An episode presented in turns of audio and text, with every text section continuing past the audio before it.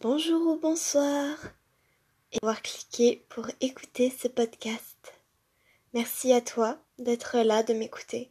Je ne sais pas si tu as déjà écouté mes autres podcasts, mais si c'est le cas et que tu me suis, eh bien je te remercie. Ça me fait vraiment très plaisir. La dernière fois, ça m'a fait du bien de raconter une histoire, et aujourd'hui j'en ai trouvé une autre. Une autre plus énigmatique que l'ancienne, mais qui a un sens. Et je crois que c'est ça que j'aime le plus chez ces textes trouvés sur Internet. Le texte du jour se nomme Tu peux voler. Bonne écoute. Un jour, tu voles. Et un jour, tu tombes. Même si tu voles longtemps, tu retomberas toujours. La question est donc, est-ce que ta chute sera mortelle ou non? Plus tu voles haut, plus tu atteins des splendeurs que tu ne pensais pas un jour imaginer. Et tu crois qu'à cet instant précis, tu as volé assez haut pour ne jamais retomber. Mais c'est faux. C'est toujours faux. Tu as beau voler toujours plus haut qu'avant, tu finiras toujours par retomber à un moment ou à un autre. Et quand tu es déjà au plus bas, tu as encore des chances de tomber. Tomber encore plus profond qu'avant sombrer dans ta chute. Certains tombent toujours, car ils sont aidés par des serpents, des serpents qui se servent de ça pour s'élever à leur tour. Et les autres qui ne volent pas très haut regardent la scène sans rien faire et sans rien dire, sans comprendre que la chute risque d'être bien pire que douloureuse. Et c'est après la chute que viennent les remords et les regrets. C'est après la chute que tout devient clair. C'est trop facile de se dire ça une fois que la chute est arrivée. D'autres préfèrent se battre. Ils se battent contre les serpents de leurs esprits. Les serpents, ce sont les serpents qu'ils ont inventés tout seuls. Pourquoi? Parce que quand les grandeurs sont belles, la chute paraît si loin et surtout si faible. Mais les serpents sont là pour rappeler à quel point la chute est toujours présente et surtout à quel point elle fait mal.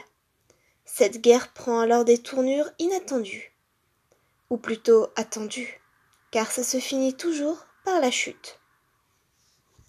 Et d'autres encore, différents, volent de plus en plus haut sans se soucier du reste.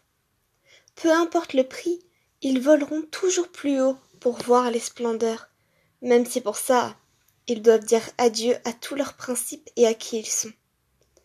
Perdre ce qui fait d'eux des choses douées d'humanité. Même après avoir tant volé, il y a une chose dont ils ne se souviennent pas assez. C'est que même si on a volé plus haut que tout le monde, on n'en est pas moins une excellente proie pour les serpents. Et un seul serpent peut tout changer dans son trajet.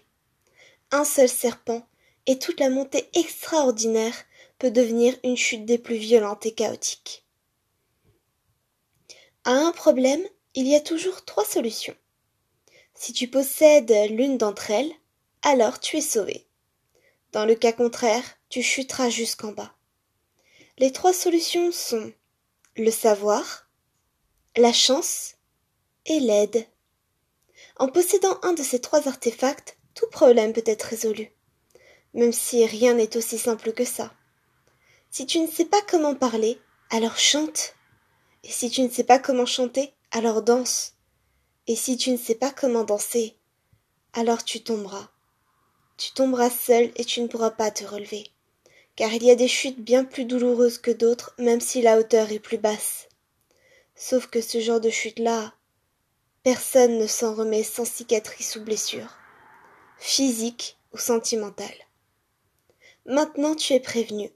Continue de voler si c'est ce que tu souhaites, mais fais attention à toi.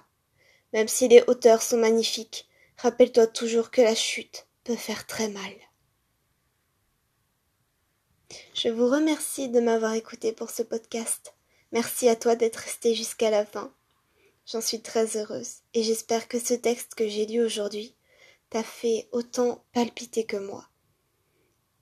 Toutes les comparaisons qu'il y a dans ce texte, toute l'imagination qu'on peut en tirer, les serpents, les solutions, franchement, je trouve que c'est incroyable.